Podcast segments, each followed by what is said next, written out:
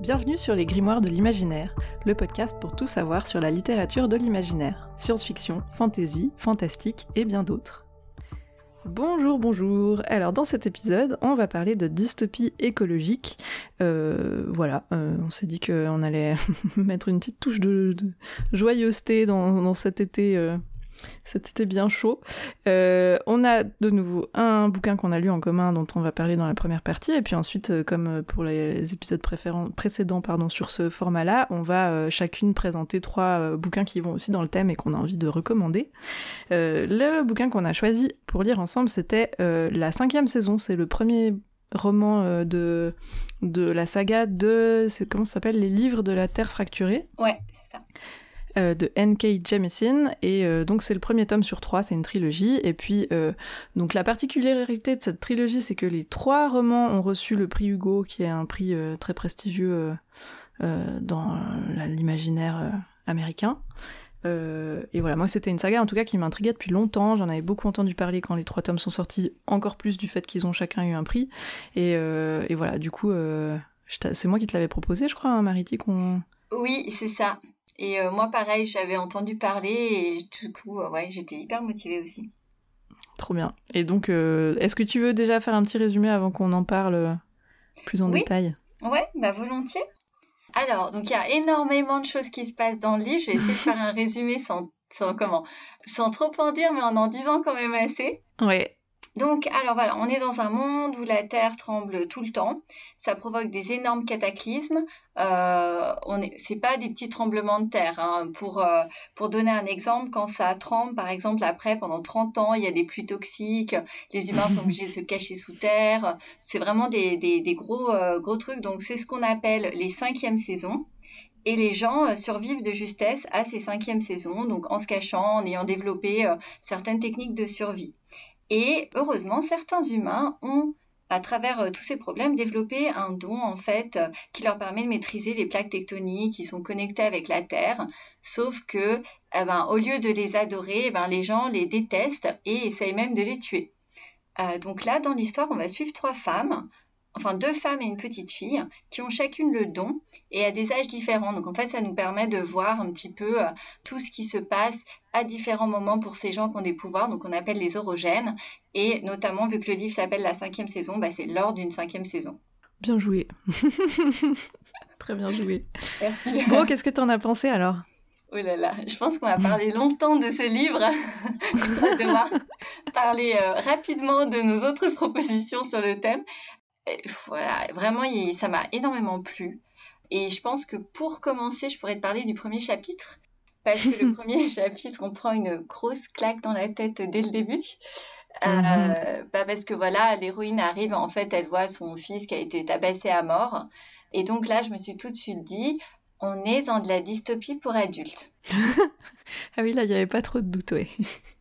c'est ça. Et puis, et puis sinon, bah, hum, voilà, c'était, euh, j'ai, quand même eu le sentiment, même si, alors j'ai, adoré le livre, mais j'ai eu le sentiment que c'est parti comme un diesel. Au début, bah voilà, j'ai lu ce premier chapitre, les suivants, euh, les personnages arrivent, on a beaucoup de détails, donc j'avais, j'ai pas tout de suite accroché en fait. Je me suis dit bon, on va voir où ça va. Et en fait, après, au fur et à mesure des pages, au fur et à mesure de l'histoire qui se découle, eh ben, j'ai totalement accroché. Euh, donc, je pense que peut-être en commentaire euh, pour les auditeurs, c'est dire, bah, si vous avez le même sentiment que moi au début, euh, c'est pas grave, continuez parce que ça vaut vraiment la peine. Ouais, j'ai aussi eu un peu ça. je dirais que c'est un peu à partir du tiers, peut-être un peu, un peu après, que j'ai vraiment commencé à l'enchaîner. et puis que je pense que la deuxième moitié, j'ai presque lu en une traite, en fait. Ouais, moi aussi. Mais la première moitié, euh, je l'ai traîné pendant, pendant des semaines, quoi. mais, mais ouais, je sais pas. Pourtant, ouais, il y a peut-être un peu le fait que c'est un vocabulaire très spécifique, qu'il y a tout un contexte qu'on nous donne pas au début pour qu'on soit un peu plongé dedans et qu'on doive comprendre petit à petit ce qui se passe. Il y a pas mal de jeux aussi autour de choses que les personnages savent mais que nous on sait pas et que du coup ça ça entretient un peu le, ouais, le, mystère au début pour nous, mais du coup ça rend pas forcément très simple euh, l'immersion euh, dans les enjeux, disons, parce que les personnages, je trouve qu'ils sont faciles à suivre quand même, on les, on les comprend assez vite. Et puis moi, en tout cas, j'étais assez vite intriguée par les trois personnages.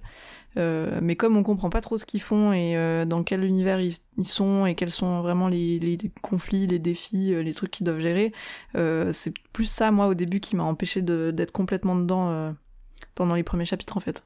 Ouais, moi le truc qui m'a aussi, euh, euh, je me suis posé des questions tout le long de ma lecture, c'était au niveau de la temporalité. Alors après tout se résout, donc c'est bon, il y a pas de souci. Mais en fait, il y avait très peu d'infos sur cette temporalité. Et j'étais là, mais où est-ce qu'on est? À quel moment? Avant, après, pendant la cinquième saison? Et, et du coup, j'avais il y a certaines choses où j'avais un petit peu vu venir parce que justement il y avait ce truc de temporalité.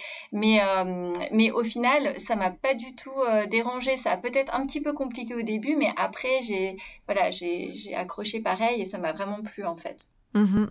Et il y a des jeux autour de la plume. Alors moi je l'ai lu en anglais, toi tu l'as lu en français, hein, c'est juste? Oui, et du coup, je voulais faire un commentaire là-dessus, mais je pense que tu n'auras pas le même. Alors, ce serait hyper intéressant de voir comment ils ont traduit en, en anglais? Enfin, comment est-ce que ça s'est... Parce qu'en fait, dans le... pour un des personnages, et ça, ça j'ai mis un peu de temps à me mettre dedans, c'est qu'en fait, euh, pour ce personnage, euh, la narration utilise vous. Donc c'est vous êtes dans la pièce, euh, il se passe ça, vous vous sentez démuni. Et en fait, donc c'est pour euh, Essen, donc là, voilà. Et je me dis, bah comment ils ont traduit ça en anglais? Parce que du coup, tu n'as pas du tout ça après pour le pour les deux autres personnages. Alors, en anglais aussi, euh, donc en VO, euh, c'est du you en fait, mais c'est beaucoup moins euh, distant du coup, parce que tu vois, comme en anglais, t'as pas la forme polie. donc moi, j'aurais traduit ça en tu en fait, tu vois, simplement parce que c'est une espèce de forme de narration un peu différente que j'ai déjà croisée dans d'autres bouquins. D'ailleurs, souvent des bouquins en anglais aussi, mais pas que. Et, mais par contre, chaque fois en tu, j'ai jamais lu traduit en vous tout du long, donc je sais pas comment ça m'aurait fait comme comme sensation, mais elle le tue. En tout cas, c'est plutôt une narration que au début je devais m'habituer, et puis une fois que t'es dedans, je trouve que ça, ça t'immerge pas mal dans l'histoire en fait. Mais le vous, j'aurais peut-être pas fait ce choix-là en fait. Je savais pas que, que ça avait été traduit comme ça. Ah bah ouais, moi au début, c'est surtout que tu passes de vous, alors elle explique vraiment, donc tu, tu vois ce qu'elle ressemble avec vous, donc ça met une, une distance, et puis après on passe mhm. aux autres personnages et on repasse sur quelque chose de traditionnel, elle a fait ça, elle ressent ça, et, en fait, le, à la limite, si tout le roman avait été en vous, ça aurait été plus facile, mais euh, comme à chaque fois ça changeait, et eh ben j'ai mis du temps moi aussi pour me réadapter à chaque fois euh, au vous. Mais il y a les trois, non? Parce qu'il y a aussi du jeu, il me semble. Moi j'aurais dit que c'était je, tu et elle. Ah, bah alors tu vois, j'ai peut-être pas fait attention à ça. Du coup, le s'il y a un jeu, je l'ai totalement intégré sans que ça me. Euh, mais euh, j'ai un petit doute maintenant, hein, mais. Ouais. Mais je me demande. Mais en tout cas, oui, il y a effectivement en anglais aussi que Esun qui, qui parle en you. Ou du coup, pour moi, c'était plutôt une proximité parce que je l'ai compris comme un tu en fait. Ça m'a pas du tout donné l'impression de, de distance, tu vois. Ouais. Bah, c'est celle de toute façon pour euh, lequel on a le plus de Enfin, si, c'est malgré tout, c'est celle dont on est la plus proche parce que oui, on a vraiment ces sentiments. Le vous, c'est quand même ces sentiments à elle plus, euh, plus forts et plus puissants que, que les autres. Euh. Oui, et puis c'est celle qui a l'histoire, euh, bah justement, c'est celle qui dès le départ a le, le corps de son fils sous les yeux, donc enfin, c'est celle dont on se sent tout de suite très proche, quoi. Tandis que les autres, c'est un peu plus une, une narration plus distante, justement, plus narrative, un peu moins dans les chocs du présent, quoi. C'est ça.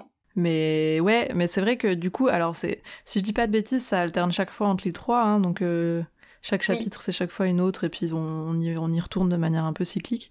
Donc euh, j'aime bien en général ça parce que du coup t'as toujours envie de continuer à lire parce que chaque cycle reste un peu sur un suspense, puis t'as envie de savoir, mais en même temps au chapitre d'après tu sais que ça va pas continuer sur ça, donc t'as encore envie de continuer, puis ça, dans la deuxième partie justement, enfin la, deuxième bonne grosse moitié du livre, dès que j'étais un peu plus dedans, c'est euh, en partie ce qui a fait que je m'arrêtais plus en fait du tout. Ouais, puis il leur arrive quand même pas mal de, de gros trucs. Enfin, le, la, la, deuxième partie, euh, il y a beaucoup plus d'action. Euh, enfin, il y a de l'action dès le début, mais je veux dire, là, c'est des actions avec des dénouements, quoi. Donc, tu, tu veux vraiment. Ouais, c'est des actions dont on mesure plus la portée parce qu'on comprend bien mieux ce qui se passe euh, dans le monde, en fait. Ouais, exactement. Tandis qu'au début, c'est vrai que les phases de négociation, les trucs, quand tu démarres un peu, tu sais pas trop qu'est-ce qu'il y a derrière, donc tu sais pas quand eux font des sous-entendus que toi tu captes pas, tu sais, du coup t'es concentré là-dessus et pas tellement sur, euh, sur l'action en elle-même, je trouve. Oui, surtout qu'ils ont un système de caste, on peut dire. Et euh, bah, mhm. pareil au début, là, ah mais lui, il est plutôt comme ci, lui, il est plutôt comme ça. Donc tu comprends que c'est son métier et ses tâches, donc dans la communauté pour survivre. Mais au début, tu es là, mais qu'est-ce que c'est que ces tâches Enfin, au final, tu comprends pas mhm. trop. Après, j'ai vu qu'il y avait un lexique à la fin du livre, mais je voulais pas trop le lire parce qu'en fait, sinon, ça me donnait quand même des infos que je n'avais pas encore lues. Oui. Donc, ouais, il y a un côté un, peu, un peu obscur au début, ouais. Mais en fait, tout s'éclaircit euh, bien. Enfin, disons, faut pas non plus euh, penser que c'est un livre qui est dur d'accès, quoi. Je trouve que c'est la, narration est hyper fluide.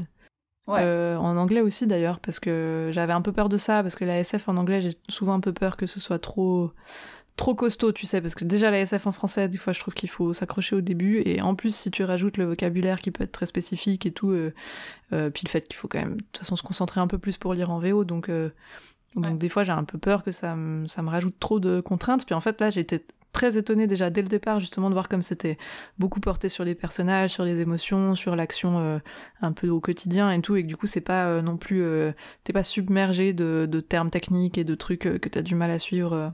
Non, et en plus, parce que c'est vrai que, bon, au début, j'ai dit oui, le premier chapitre, elle voit son fils mort. Alors, je sais qu'il y en a peut-être plein qui ont déjà quitté le, le podcast en disant, oh mon Dieu, non, ce livre n'est pas pour moi. Mais euh, attention, ce que je tiens à dire, c'est qu'il y a en fait beaucoup de passages très durs dans, dans le livre, sauf qu'elle les décrit en quelques mots et on n'est mhm. jamais présent lors de ces scènes. À chaque fois, en fait, on voit une des, euh, une des femmes qui arrive après coup et on comprend ce qui s'est passé, mais c'est très très court en fait, c'est que quelques phrases. Mhm. Mais toi dans ta tête, tu te fais tout le film et je trouve qu'elle est tellement forte d'avoir euh, écrit ça et réussi à faire ça. C'est une prouesse quoi. Ouais, c'est vrai, et ça reste des scènes qui marquent alors que comme tu dis, en fait, c'est juste que t'arrives sur les lieux d'un truc, tu comprends pas tout de suite ce qui s'est passé, le personnage non plus, et puis, au fur et à mesure que soit quelqu'un lui explique, soit euh, il creuse un peu plus euh, ce qui s'est passé dans la situation, euh, tu vois, genre en regardant autour, en regardant machin, d'un coup, il commence à remettre ensemble les pièces du puzzle, et donc toi aussi. Et dès qu'il a commencé à les mettre ensemble, ça s'arrête en fait. Et c'est toi qui fais le reste du chemin et, et qui prend la portée en fait de ce que ça implique et, de comment ça se passe si tu généralises ça à tout le reste du monde. Et c'est hyper. c'est très fort, ouais. C'est vraiment très fort parce que ça reste très subtil. Ouais. Et puis je trouve aussi que, euh, alors, euh, une fois que tu enlèves ces passages durs, il y a aussi eu des moments euh, pleins de d'une sorte de, bienveillance. Par exemple, à un moment, il y a un, couple à trois qui est totalement mmh improbable.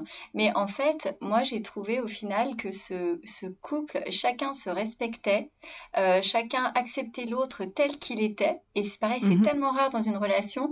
Et dans un contexte totalement farfelu, elle a réussi à, à mettre cette situation de couple et cette situation de respect de l'un et l'autre qui était là aussi euh, euh, un, super message dans le livre.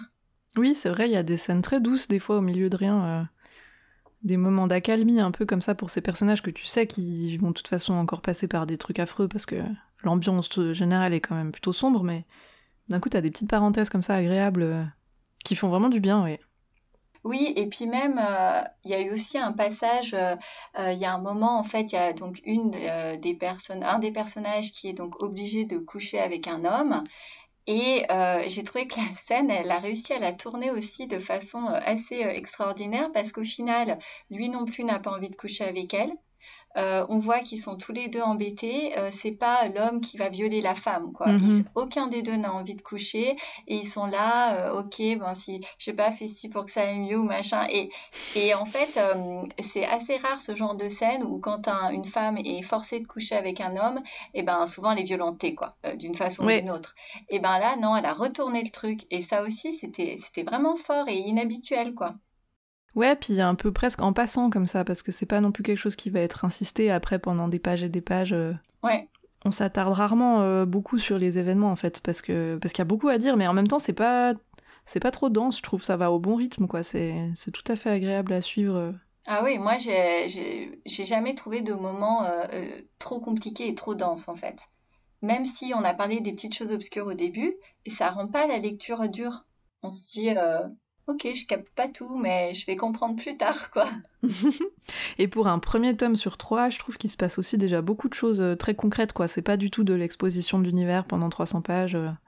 Ah non, carrément pas. Et d'ailleurs, elle termine, parce qu'en fait, le, bouquin se termine, à un moment, j'avais envie de dire, bah, c'est fini l'histoire. Mais je savais qu'il y avait déjà deux tomes suivants.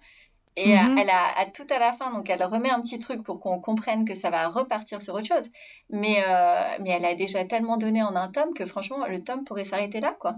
Oui, et en même temps, je me dis, si les trois tomes ont eu des prix Hugo, c'est cool parce que ça veut dire que t'auras pas non plus le tome intermédiaire sûrement tout mou. Euh, enfin, tu vois, ils ont quand même. Enfin, je pense que c'est super rare les trilogies où les trois sont récompensés, quoi. Ouais. Parce qu'en principe, t'as souvent le ventre mou du milieu où il fallait juste remettre un coup d'exposition pour que le 3 puisse euh, prendre toute son ampleur. Euh. Exactement. Non, j'avoue que j'avais un peu peur, moi, de ces trois prix Hugo parce que le prix Hugo n'est pas forcément pour moi une référence. Des fois, je, je sais pas, j'ai l'impression que, que je passe à côté de, de certains de leurs choix. ah oui euh, Ouais, et puis là, en fait, je me suis dit, oh là là, mais le, le, premier était génial. Pour moi, il mérite mais vraiment son prix. Et du coup, effectivement, si les deux sont pareils, là, je me dis, mais ça va être une tuerie, cette trilogie. Enfin, il faut la lire, il faut la lire. Ouais. Mais toi, tu as déjà, t'as pas commencé le 2 finalement? Non, mais je l'ai et euh, j'ai prévu de le lire en fait là pendant mes vacances d'été. Ah, trop bien. Ouais, j'ai vu que tu l'avais récupéré en tout cas. Je me suis demandé si tu l'avais déjà attaqué. non, non, je l'ai gardé tout de suite. Euh, mais je suis dans une phase de je veux avancer mes, euh, bah, mes sagas. Ouais, je comprends. Ouais, et puis je pense que c'est bien de pas laisser trop de temps non plus. Moi, j'ai pas encore acheté le 2, mais je pense que ce sera bien ouais, si je, si je laisse pas passer trop de temps parce que c'est. Enfin, t'es quand même pris dedans quoi. Puis je pense que ça ce serait dommage de redescendre un peu en tension avant de avant d'attaquer la suite.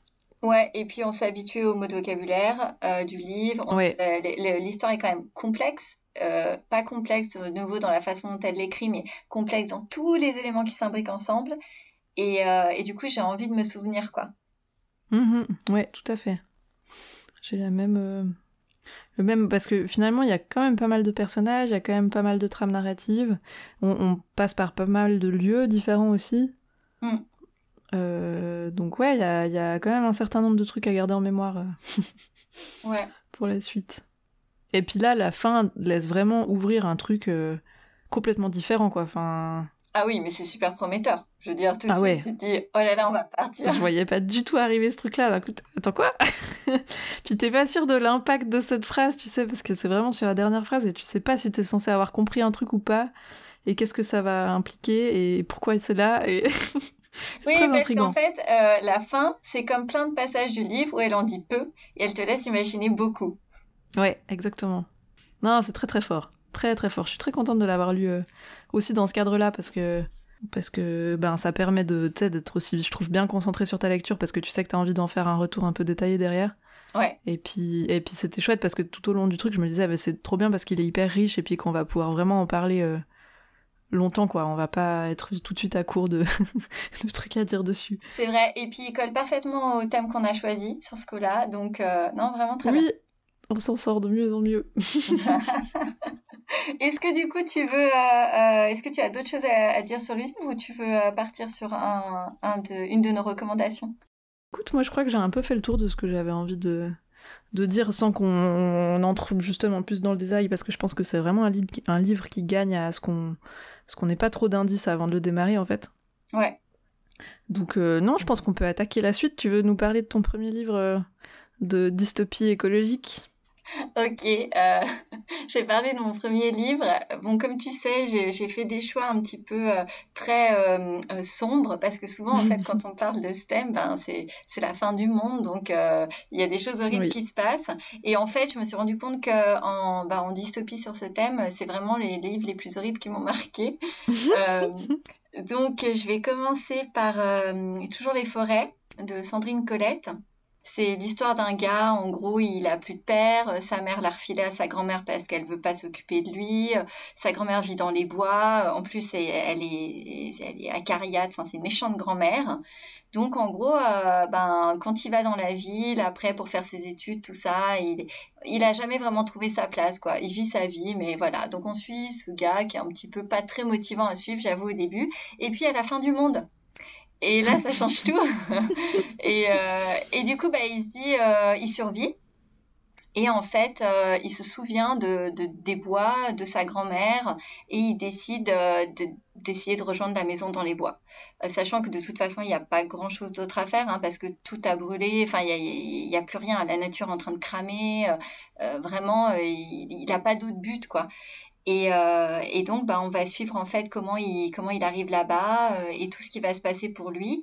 C'est vraiment un livre, euh, je dirais, qui est quand même un petit peu euh, malsain parce qu'on voit déjà l'univers dans lequel il a grandi est malsain, mais après on va voir un petit peu tout ce qu'il est prêt à faire pour survivre, qu'est-ce qui reste d'humanité mmh. en lui, comment il va être monstrueux ou pas, où est l'espoir, s'il rencontre quelqu'un, bah, est-ce qu'il doit être gentil avec cette personne ou pas.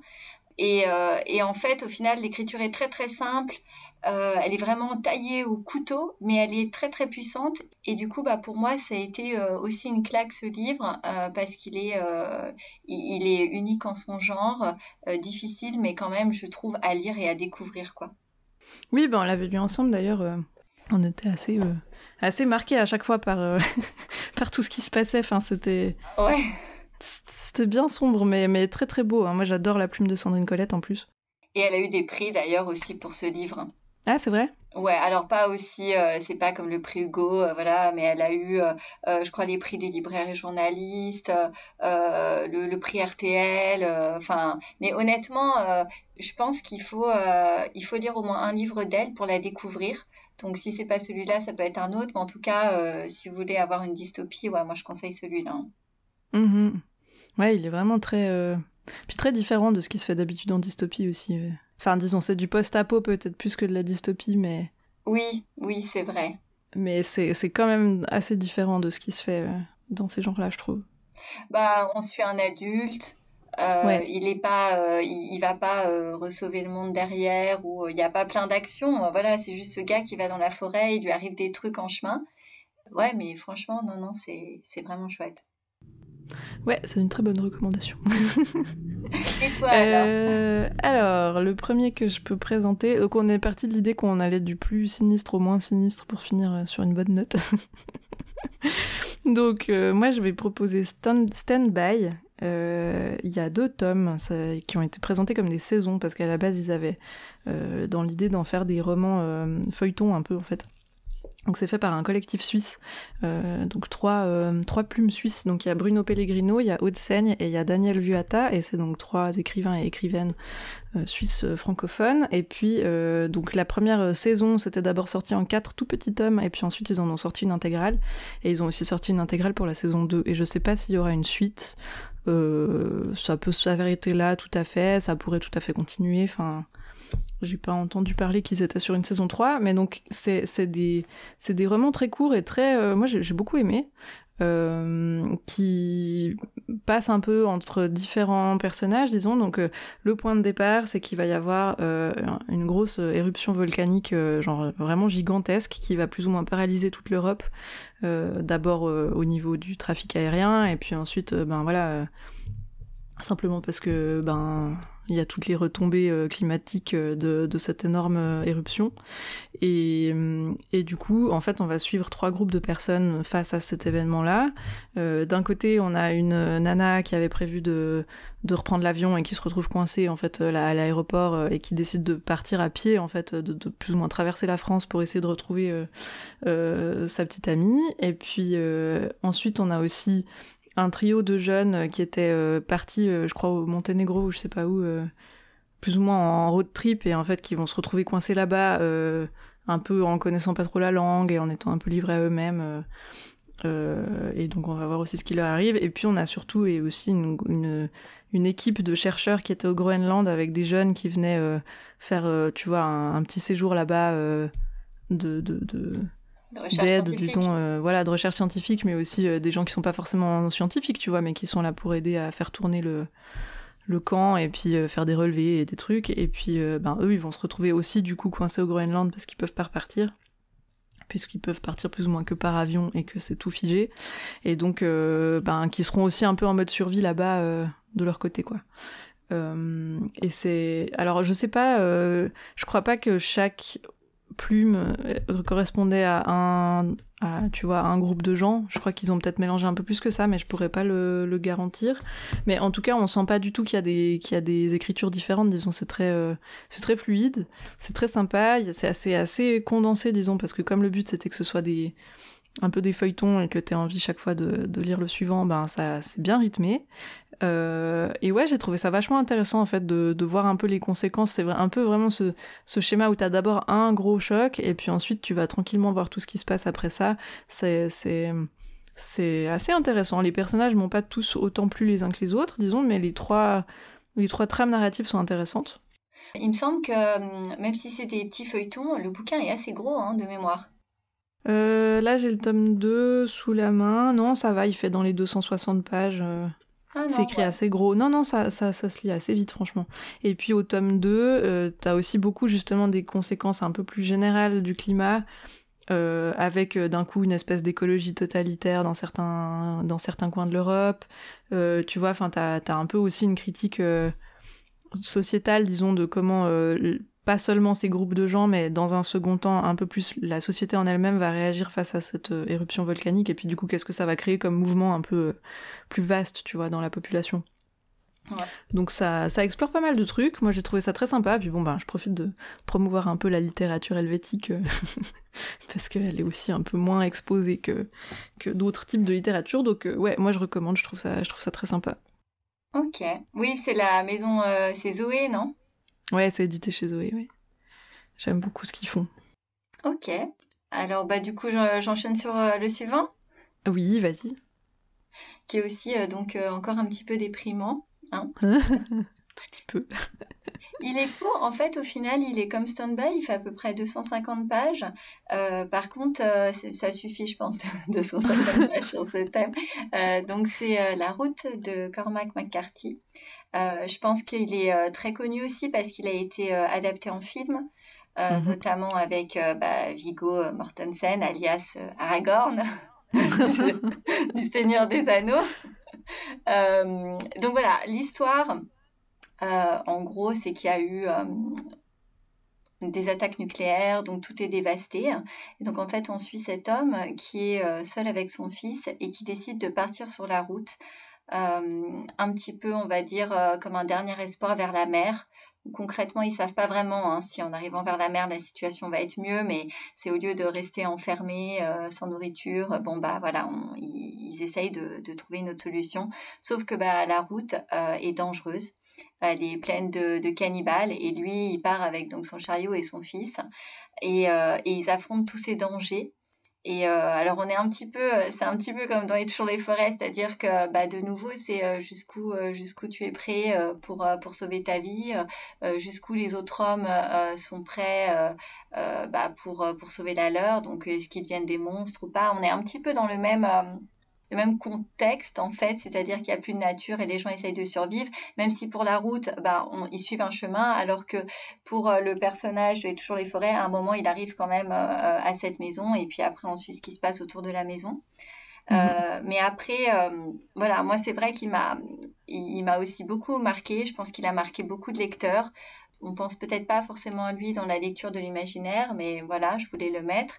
Et aussi, pour la petite anecdote, j'avais lu euh, que l'auteur avait, euh, notamment dans une interview avec Oprah, a dit qu'il avait été père très tard, euh, autour de 70 ans, et que du coup, il, il avait trouvé ça très dur et que ça l'avait inspiré pour ce livre.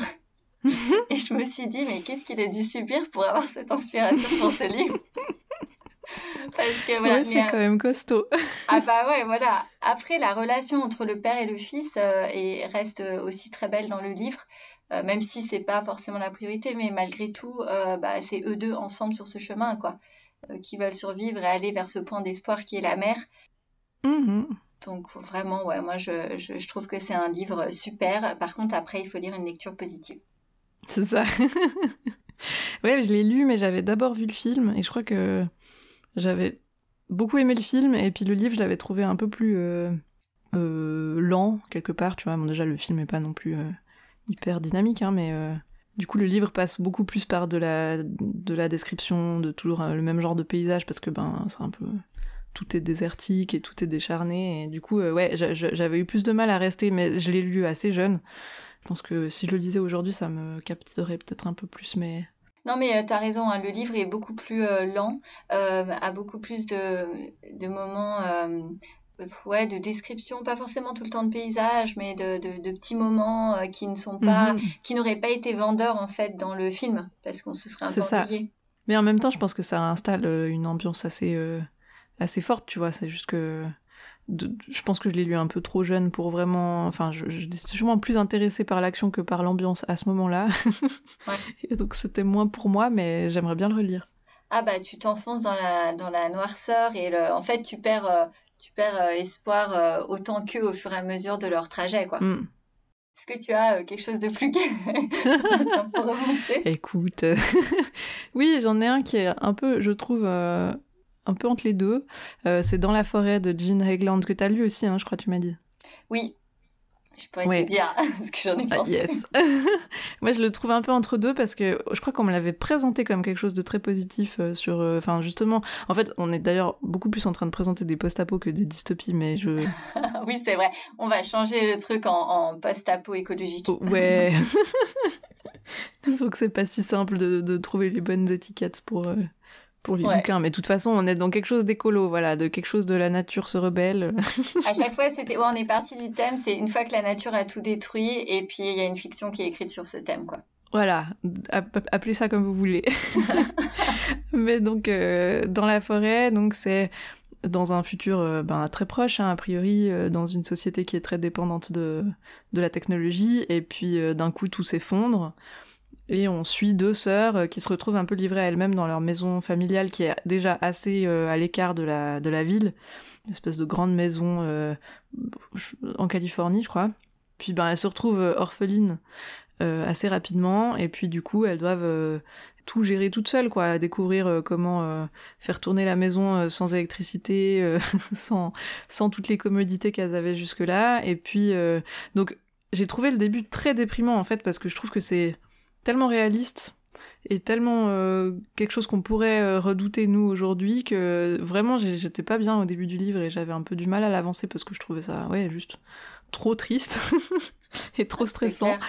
Et en fait, il y a vraiment une deuxième partie à ce livre où ça tourne beaucoup parce que du coup, ça devient un peu euh, ce retour à la nature et puis petit à petit, elle commence à, à ouais, s'acclimater euh, à, tout ce qu'elles ont à tirer de, cette forêt, euh, de la nature qui les entoure, apprendre à connaître les plantes, euh, apprendre à, changer complètement leur mode de vie. Ben, il y a des, quand même des passages assez durs même dans cette partie-là, hein, clairement, parce que forcément que c'est pas juste tout beau, tout rose une fois qu'on a reconnu trois plantes, mais mais petit à petit, en fait, ça se transforme pas mal, dans mon souvenir, hein, ça fait un petit moment que j'ai lu, en, vraie ode à la nature et dans un truc beaucoup plus rempli d'espoir et assez beau, quoi, par moments.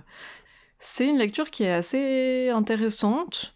Euh, je sais pas si elle me marquera à vie, mais quand même, je trouve que, j'en garde quand même des souvenirs assez vifs, même si maintenant ça commence à faire euh, peut-être 2-3 ans que je l'ai lu. Euh, parce que je l'ai lu plus ou moins quand il a eu euh, son gros coup de pub avec sa traduction chez Gallmeister. Ouais, la jolie couverture et tout ça. Ouais, ouais c'est ça. et, ouais, il me reste quand même pas mal en mémoire et, surtout pour les émotions en fait qui m'a procuré tout au long euh, de l'histoire quoi. Donc euh, avec quelques scènes qui ont quand même pas mal parler parce que ça, ça crée débat parce que c'est un peu, peu ouais des trucs qui vont plus à l'encontre de nos codes de société actuels, mais c'est un peu provoque aussi. Je pense c'est une manière de de montrer jusqu'où ça peut aller. Euh. Ah bon? J'ai pas ressenti le côté provoque moi dans le dans le livre. C'est drôle? Ben peut-être pas provoque, mais de vouloir mettre des scènes un peu choc aussi, tu vois, pour, euh, pour, euh, pour montrer jusqu'où elles, peuvent aller, en fait. Mais je me, je me souviens qu'il y avait des gens qui, qui étaient vraiment choqués par certaines scènes, justement. Ok. Euh, moi, pas plus que ça, hein, mais j'avais souvenir qu'il y avait un peu ce débat et que je l'avais vu passer déjà avant de le lire et que du coup, j'étais peut-être un peu préparée, mais moi, j'ai, enfin, tu vois, j'ai l'impression que c'est quand même beaucoup, justement, un peu de l'amour de la nature, quoi. Puis que, oui, des fois, du coup, elle s'émancipe beaucoup de ce qu'on attend d'elle dans la société, mais que c'est un peu tout le but, quoi. C'est un peu le principe. Euh. De bah toute façon, la société s'est effondrée, quoi. Donc euh, maintenant, euh, on est un peu de retour à l'état sauvage, quoi. Elles sont plus que deux, donc en fait, elles peuvent faire comme elles veulent. Hein. ouais, c'est ça. Mais il y a quand même des scènes assez, assez terribles, parce que du coup, deux, deux jeunes nanas seules, livrées à elles-mêmes, forcément que tu sais qu'elles s'exposent à pas mal de dangers, quoi. Surtout dans un univers où justement tout, tout, est en train de se casser la figure, donc les gens ont plus rien à perdre. Enfin, forcément, il faut s'attendre à ce qui est y a des scènes assez, assez terribles, quoi. Ouais. Mais ouais, je trouve que malgré tout, il y a pas mal de lumière à la fin du livre, il y a pas mal d'espoir, et, euh, et ça, ça, il y a aussi des passages qui font vraiment du bien, quoi. Et du coup, je trouve que c'est une, ouais, une lecture très intéressante, sachant qu'elle a en plus été écrite il y a 30 ans quasiment, et qu'elle a été traduite assez tard, mais que du coup, c'est pas du tout un roman récent à ce niveau-là, parce que comme ça parle de technologie et tout, enfin, à ce niveau-là, il pourrait être un peu daté, et je le trouve vraiment très très pertinent encore aujourd'hui. Ben justement, le fait qu'au début, il m'ait mis aussi mal, c'est bien que on est encore en plein dedans, quoi. Enfin, je me serais pas douté qu'il avait été écrit il y a aussi longtemps que ça. Ouais, moi j'ai, j'ai, en le lisant, j'arrivais pas en fait vraiment à définir à quelle époque c'était. Et du mhm. coup, euh, je trouve qu'effectivement, il aurait pu être écrit il y a un an, ça aurait été la même chose. Ouais. Hein. Euh, vu qu'ils sont dans leur maison dans les bois, euh, bah tu te dis quelqu'un qui vivrait aussi dans les bois comme eux en ce moment, enfin dans les bois, ils sont pas non plus au fin fond de, mais bon, ils sont quand même éloignés. Et ben tu te dis bah ce serait pareil quoi. Ouais. Donc on arrive vachement vite à s'associer, à, ouais, à s'associer un petit peu. À s'identifier, ouais. Ouais. Après, moi je sais que j'avais été un peu déçue de ce livre. Je pense que les gens en ont trop parlé et donc je m'attendais à, vraiment plus quoi. Euh, sur le long terme, je me, je me, suis un petit peu ennuyée quand même en fait sur ce livre.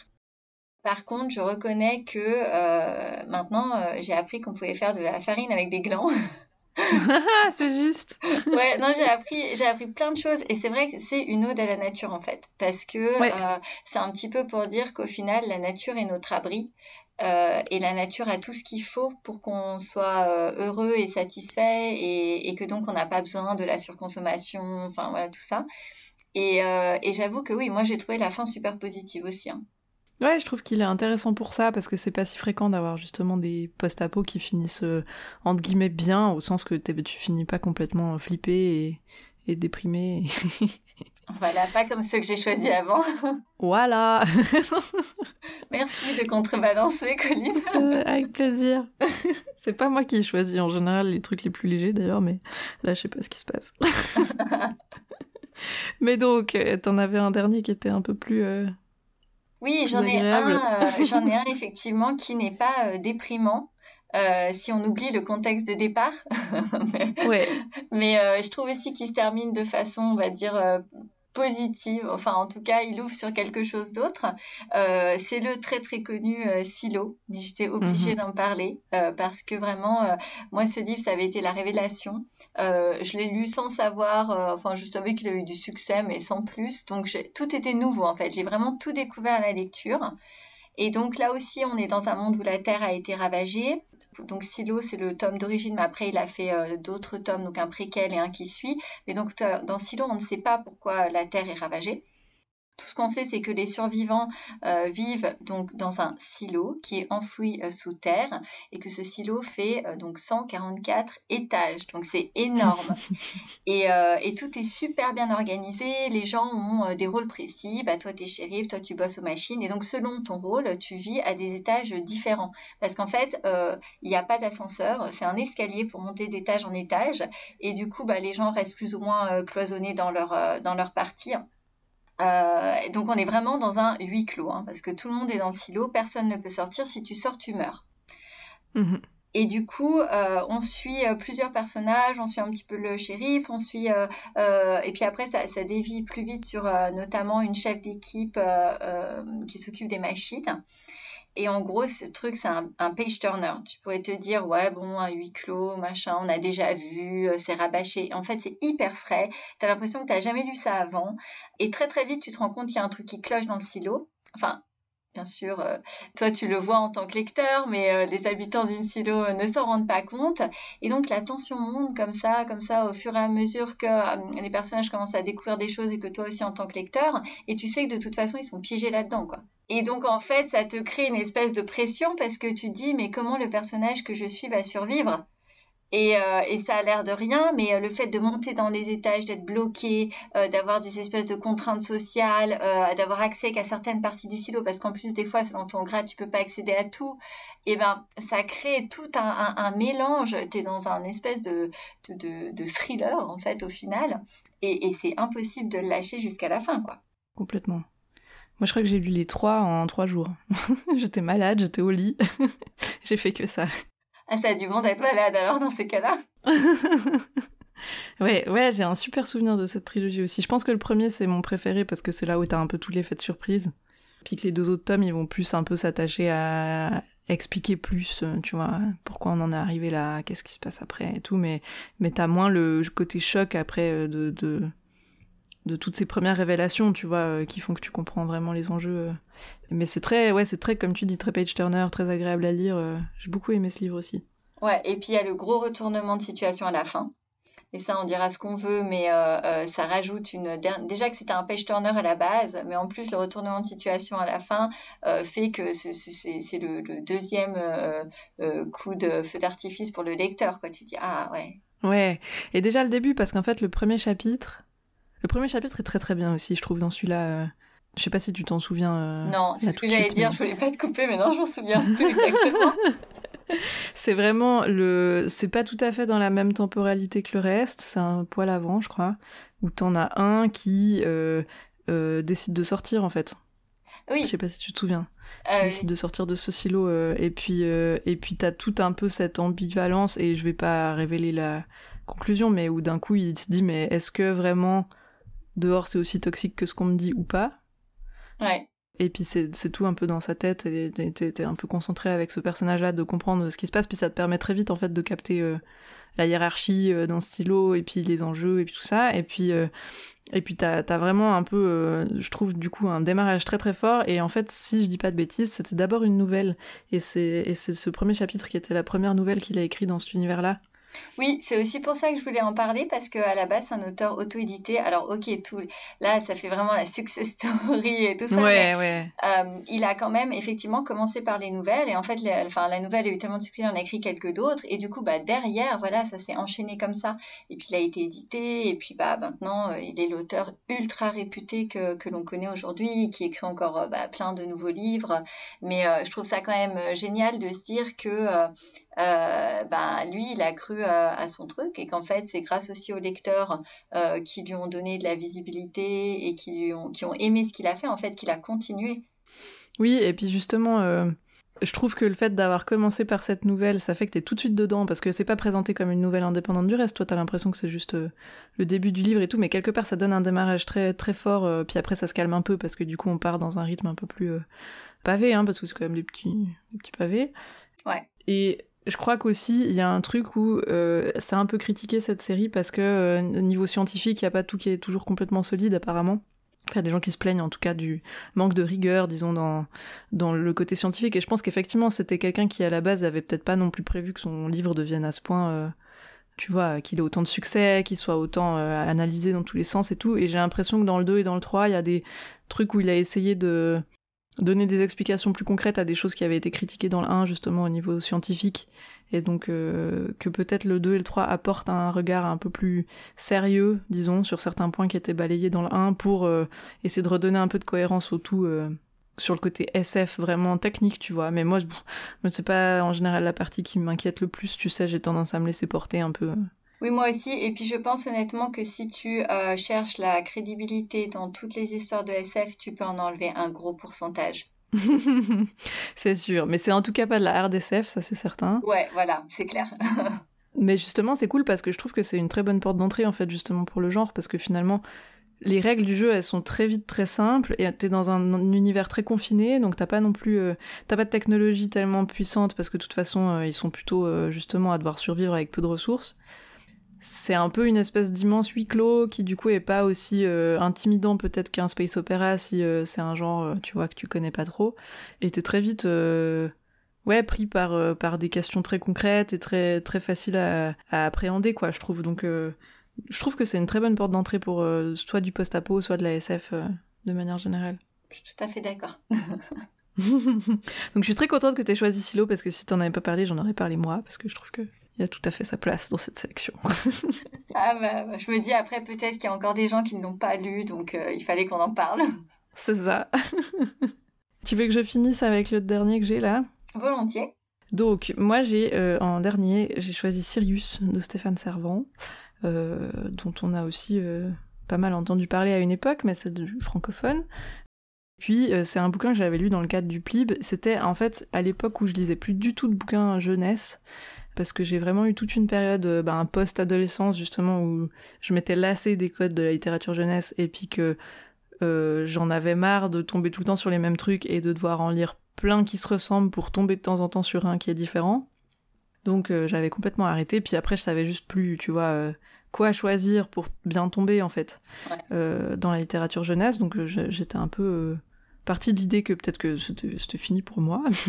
Ah, carrément. ouais, je suis comme ça.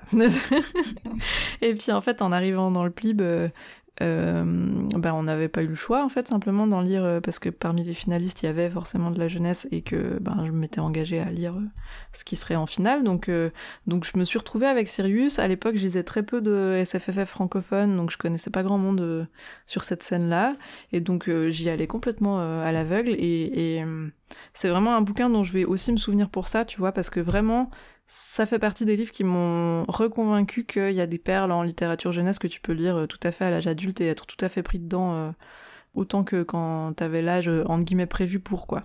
Et je trouve que c'est un, roman très très poétique et c'était aussi du coup un bouquin qui m'a rassuré et plus et vraiment bluffé sur le côté où c'est pas parce qu'on écrit pour des jeunes qu'il faut écrire simple, qu'il faut écrire euh, sans effort, euh, sans faire des jolies tournures de phrases, enfin tu vois qu'il faut trop simplifier la plume et trop euh, tu vois. Oui, souvent on dit c'est du bad game la jeunesse alors que pas du tout hein, mais Ouais, exactement.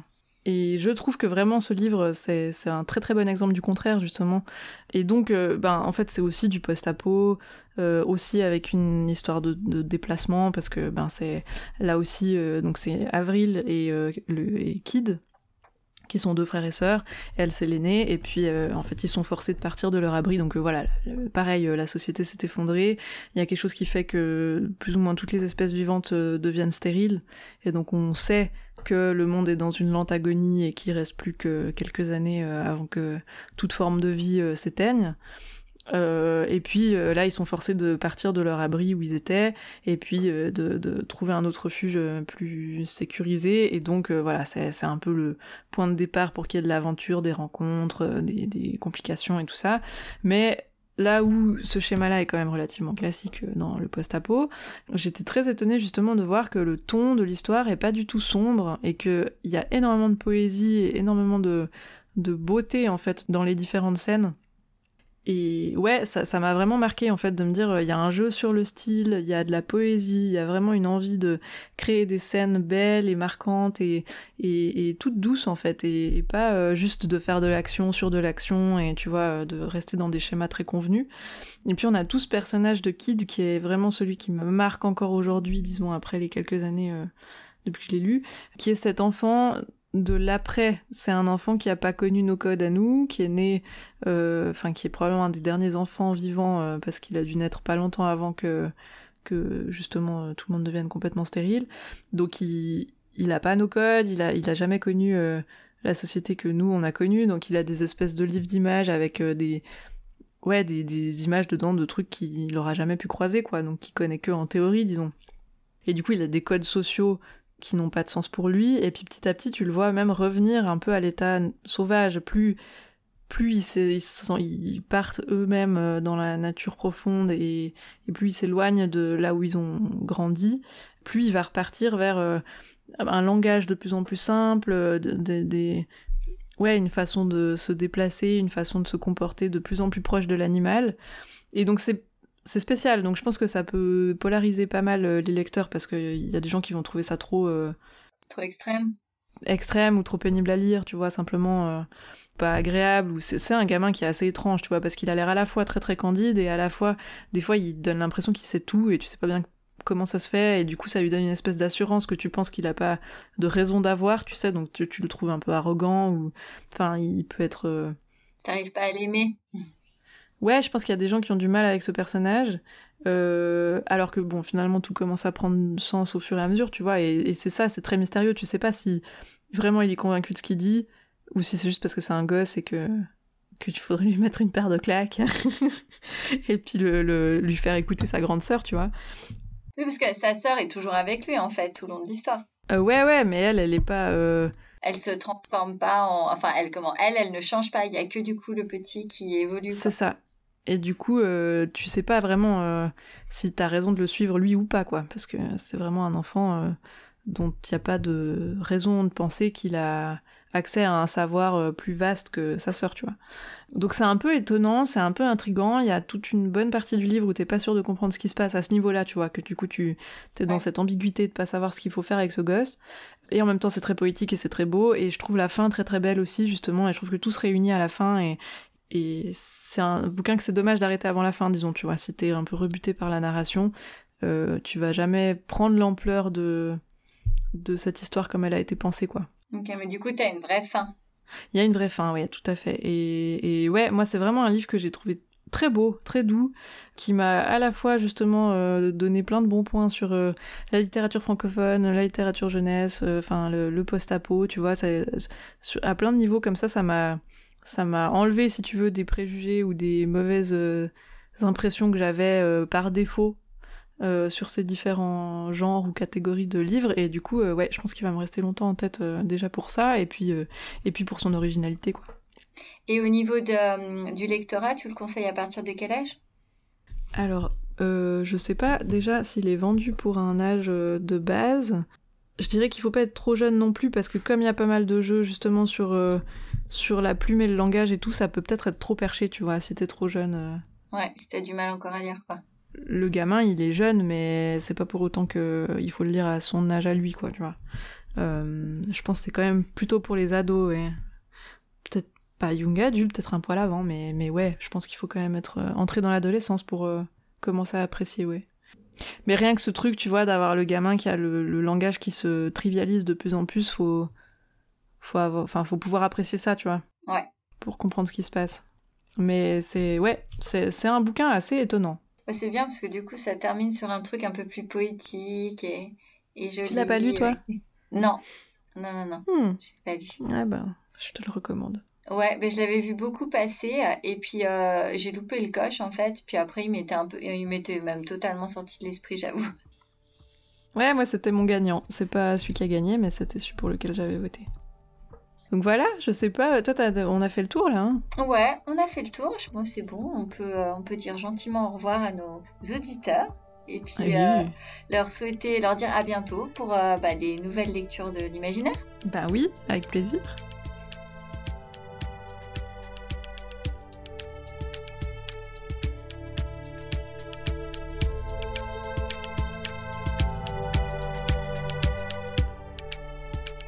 Merci d'avoir suivi cet épisode. N'hésitez pas à vous abonner pour être au courant des prochains ou de laisser un commentaire. À bientôt!